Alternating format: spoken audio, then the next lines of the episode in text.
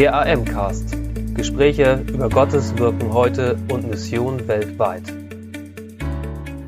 Herzlich willkommen, liebe Missionsbegeisterten, zu einer neuen Sonderfolge unseres Podcasts der Allianzmission. In dieser Sonderfolge geht es einmal mehr um den Krieg in der Ukraine und die Auswirkungen für Menschen, die in der Ukraine sind, aus der Ukraine flüchten und jene, die ihnen hier von Deutschland aus helfen. Heute habe ich bei mir Miriam Schmidt und ich heiße dich ganz herzlich willkommen, Miriam. Schön, dass du da bist. Danke, guten Morgen. Miriam ähm, ist Teil des Koordinationsteams hier in Eversbach, das Koordinationsteam, das ähm, sich darum bemüht, ähm, Flüchtlinge mit äh, Gastgebern hier in Deutschland in Kontakt zu bringen. Miriam, du hast dabei eine besondere Rolle. Du bist nämlich geboren in Rumänien, deine Familie wohnt in Zentralrumänien in Hermannstadt, das heißt, die kriegen von der Flüchtlingswelle bislang nicht so viel mit, aber du kannst dadurch Rumänisch sprechen, was für uns unheimlich wertvoll ist. Ähm, du bist nämlich die Person, die ähm, äh, telefonisch in Kontakt ist mit unseren rumänischen Partnern, bei denen Flüchtlinge ankommen. Erzähl doch mal, ähm, was konkret äh, deine Aufgaben sind, was du da machst. Ja, ich bin äh, telefonisch erreichbar für die, wir haben drei unterschiedliche Standorte in Rumänien. Das ist einmal direkt an der Grenze und Jasch und Suceava und die ähm, vermitteln uns dann die Mission, äh, Entschuldigung, die Flüchtlinge, die zu uns kommen wollen. Ähm, das ist bei ihnen auch sehr unterschiedlich. Sie wissen nie, wann wer mhm. kommt, wie viele kommen. Äh, von daher es ist immer so eine Überraschungsuhrzeit, sage ich jetzt mal, auch wo die anrufen. Und wir versuchen dann mit unseren Team hier ähm, Gastfamilien zu suchen für die jeweiligen Familienkonstellationen. Mhm. Also das heißt, konkret kann ich mir vorstellen, zum Beispiel Letta, die haben vor ein paar Tagen hier im mhm. Podcast gehabt, Missionarin in Rumänien, ruft bei dir an und sagt, mhm. so, bei mir sind zwei Familien mit äh, fünf Kindern angekommen, äh, die wollen gerne im Norden von Deutschland irgendwo eine Unterkunft haben, weil sie da Kontakte haben. Dann äh, gibst du das weiter ans Team, die suchen was heraus, geben dir, nehmen Kontakt auf zu Gastgebern, geben dir Kontaktdaten, du gibst sie weiter an Letta, und sie reicht sie dann weiter an die Flüchtlinge, so dass die direkt Kontakt aufnehmen können mit ihren Gastgebern. Ähm, ja, so ungefähr. Also ganz oft haben wir die sprachlichen Barrieren. Letta kann kein Russisch und die anderen auch nicht. Von daher habe ich noch einen großen Pool an Übersetzern und dann mhm. gucke ich immer, welcher Übersetzer jetzt in dieser Zeit mir zur Verfügung stehen kann. Stell den Kontakt zu dem Übersetzer. Mhm. Ähm, dann gebe ich Kurzinformationen an den Übersetzer oder mhm. Übersetzerin. Die kontaktieren die Flüchtlinge, kommunizieren mit Rumänien und informieren mich dann quasi, was das gegeben hat. Das ist ein, ein ähm, also es, es finden viele, viele Telefonate statt. Wir müssen immer aufpassen, dass keine Informationen verloren gehen. Ja. Aber das ist leider diese sprachliche Barriere, die das mhm. einfach anders nicht ähm, anders nicht lösbar ist. Mhm. Und deshalb sind wir so dankbar, dass wir diese Übersetzer haben, sonst mhm. wären wir komplett aufgeschmissen. Ja, wir sehen, in diesem Prozess ist eine hohe Komplexität drin. Ich danke dir, dass du dich damit einbringst. Ähm, dadurch, dass du ähm, mit unseren Partnern vor Ort ähm, äh, viel Kontakt hast, ähm, kriegst du auch einen Eindruck, was, was ist das, was die Flüchtlinge, die nach Gastgebern in Deutschland suchen, am meisten bewegt? Was ist für sie wichtig? Welche Ängste schwingen mit? Also die Ängste fangen schon ganz früh an, sobald sie äh, über die Grenze sind und in, quasi in Sicherheit sind in Rumänien. Sie sind immer in Angst. Sie wissen nicht, wer ist die nächste Person, die, mhm. äh, der sie stoßen. Ähm, sie haben einfach Angst vor Menschenhandeln und anderen Folgen. Mhm.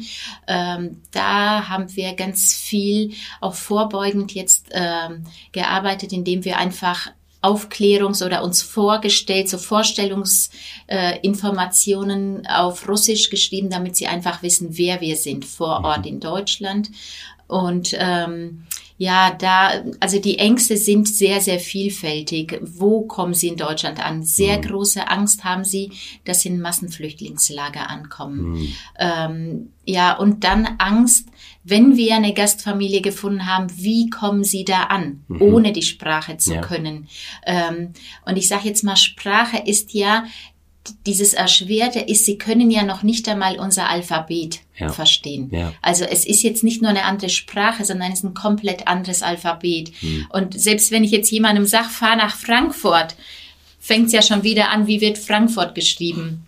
Ja. Das ist sehr komplex, die, diese, diese Sprache und diese Sprachbarriere, muss man echt sagen. Das ist echt komplex. Hm. Ja, das kann ich nachvollziehen.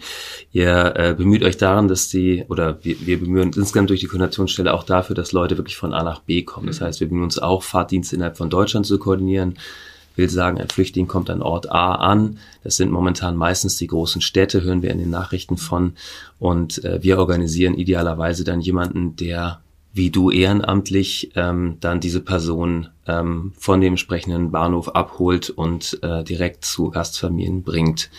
Ähm, bei all den Kontakten, die du hast, ähm, was waren für dich berührende Momente, wo du sagst, äh, das ist mir nachgegangen oder wo du auch ähm, ja, erlebst, dass Gott irgendwie seine Finger mit im Spiel hat? Ich bin sehr begeistert von der ähm, doch recht spontanen Gastfreundlichkeit der Deutschen. Äh, innerhalb von kürzester Zeit sind sie bereit. Ich hatte jetzt einen Fall, wo auch keine Sprachkenntnisse vorhanden waren und da musste jemand vom Flughafen abgeholt werden, zum Bahnhof gebracht werden, damit die Reise weitergehen kann. Und da einfach zu erleben, ja, wir fahren auch ganz früh morgens hin und versuchen unsere Termine alle anderweitig zu, zu legen und machen mhm. das. Und ähm, da bin ich immer wieder begeistert zu sehen, dass, ähm, dass einfach ganz viele auch über ihren Schatten springen und sagen, ja, Gott hat es jetzt einfach so geführt und dann wollen wir das auch für ihn tun. Wow. Ähm, gab es konkrete Begegnungen äh, oder konkrete Koordinationen mit äh, einzelnen Flüchtlingsfamilien oder mit einzelnen Gastgebern, äh, die dir nachgegangen sind? Da war äh, mit der erste Fall, den wir begleitet hatten, das war eine alleinfahrende Frau mit fünf Kindern. Mhm. Ähm, das, das hat mich schon sehr, das jüngste Kind war zwei Jahre alt und sie war viele, viele Tage unterwegs, ähm, war mit Thomas äh, Meyer unterwegs, haben sehr, sehr lange auch an der Grenze gewartet und mhm. Das hat mich so sehr traurig gemacht, einfach zu erleben, was sie da auch gerade an der rumänischen Grenze erleben mussten. Ähm, ja, dann kam leider ja während der Fahrt ja noch ein Todesfall oder die Nachricht eines Todesfalls. Das, also der Fall hat mich schon sehr lange beschäftigt. Ich war dann auch noch im Kontakt mit der Gastfamilie und mhm. ähm, konnte da auch, da kann man nicht einfach sagen, dem Herzen so, du hast deine Arbeit erledigt, du hast einen Kontakt hergestellt und guck jetzt, dass du weiterarbeitest. Das ist so dieser Spagat zwischen Kopf und Herz. Mhm. Ja, das ist nachvollziehbar. Ich danke dir für den Einblick. Ähm, Miriam, sag uns, was, ähm, was sind für euch die Herausforderungen im Koordinationsteam? Werden jetzt im Montag stoßt, Montag stößt noch mal jemand dazu. Das heißt, es sind dann sechs bis sieben Personen, wenige Hauptamtliche, viel Ehrenamtliche, zusätzlich ein Pool an Übersetzern. Ähm, was sind die besonderen Herausforderungen, vor denen ihr als Koordinationsteam steht? Ja immer wieder die Weisheit zu haben, zu sagen, ja, okay, da kümmern wir uns weiter.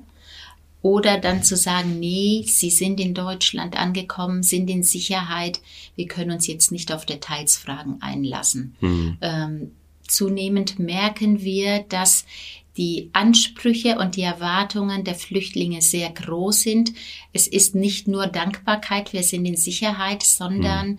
äh, zunehmend merken wir, dass sie einfach sagen, aber das und das und das möchte ich ganz gerne.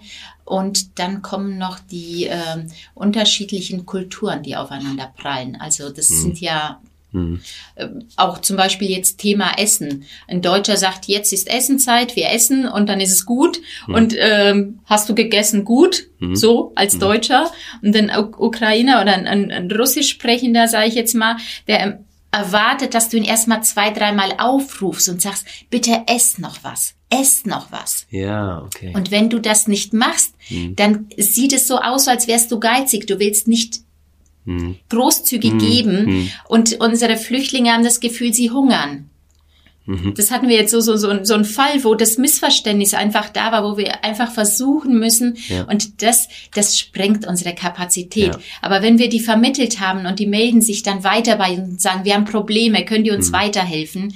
Da sind wir einfach in dieser schwierigen Aufgabe. Wo können, müssen wir jetzt einfach sagen, wir haben unseren Fall beendet? Mhm. Und leider und wahrscheinlich wird es so sein, dass immer wieder Nachfragen kommen von Vermittelten. Mhm. Ja. Und da diesen Spagat zu finden, zu sagen, wir haben euch vermittelt, bitte mhm. guckt weiter, sucht euch anderweitig Hilfe, ja. wir müssen weiter vermitteln, das ist die, die Spannung. Ja, danke dir. Das ist eine Erfahrung, die wir in der Allianzmission natürlich auf vielen Stellen haben, dass Kulturen, auch wenn sie mhm. nicht so weit auseinander sind, ähm, sehr unterschiedlich sein können. Äh, danke für den Einblick. Da denke ich, haben wir ähm, genau Helfende hier in Deutschland, aber auch insgesamt wir in Deutschland mit all jenen, die zukünftig äh, für unbestimmte Zeit erstmal erleben werden, einfach viel zu lernen. Zum Abschluss die Frage, Miriam, wofür können wir konkret beten? Für dich? Du ähm, bist neben mir auch noch mit ein paar Stunden im Schichtdienst. Ähm, das sind jetzt sehr lange Zeiten, wo du teilweise im Dienst bist. Ähm, du kriegst die anderen Ehrenamtlichen, Hauptamtlichen hier mit. Wo können wir fürs Koordinationsteam beten und auch für die Partner in Rumänien? Ja weiterhin auf alle Fälle für Weisheit, um immer wieder zu entscheiden, was ist dran. Mhm. Ja, und einfach für einen klaren Kopf, um einfach diese vielen, vielen Telefonate auseinanderzuhalten, um da nicht irgendwann in, in die Gefahr zu geraten, die zu, ähm, ähm, ja, zu vermischen oder mhm. im, im Kopf, dass wir das einfach, die Fälle einfach klar auseinanderhalten. Ähm, weiterhin für viel Liebe, hm. dass wir einfach ähm, die Liebe, die wir erfahren haben von Jesus, einfach weitergeben können an die hm. Flüchtlinge. Und der Wunsch und unsere Hoffnung ist, dass sie hier einfach Jesus kennenlernen. Hm. Dass sie einfach ein Leben mit Jesus starten können und dass unsere Gastfamilien äh, sie auf den Schritt dahin führen können hm. oder sie ein Stück näher zu Jesus bringen. Das hm. ist unser Wunsch und unsere Hoffnung. Wir haben gehört, das äh, passiert auf unterschiedliche Art und Weise. Das passiert, wenn Flüchtlinge an den verschiedenen Stationen feststellen, wow, wir sind schon wieder Christen. Mhm. Was ist das denn? Das passiert in der Aufnahme von den Familien, in den Familien. Wir haben es gehört. Ja, und dafür wollen wir weiter beten. Miriam, von ganzem Herzen Dankeschön dafür, dass du dich mit äh, deiner Biografie und deinen Fähigkeiten reinwirfst in diese Not und dich dem stellst, dich einsetzt. Wir beten für dich und hab herzlichen Dank, dass du hier uns ein bisschen Einblick gegeben hast. Danke. Danke für Ihr Interesse und dass Sie so Teil von Gottes weltweiter Mission sind.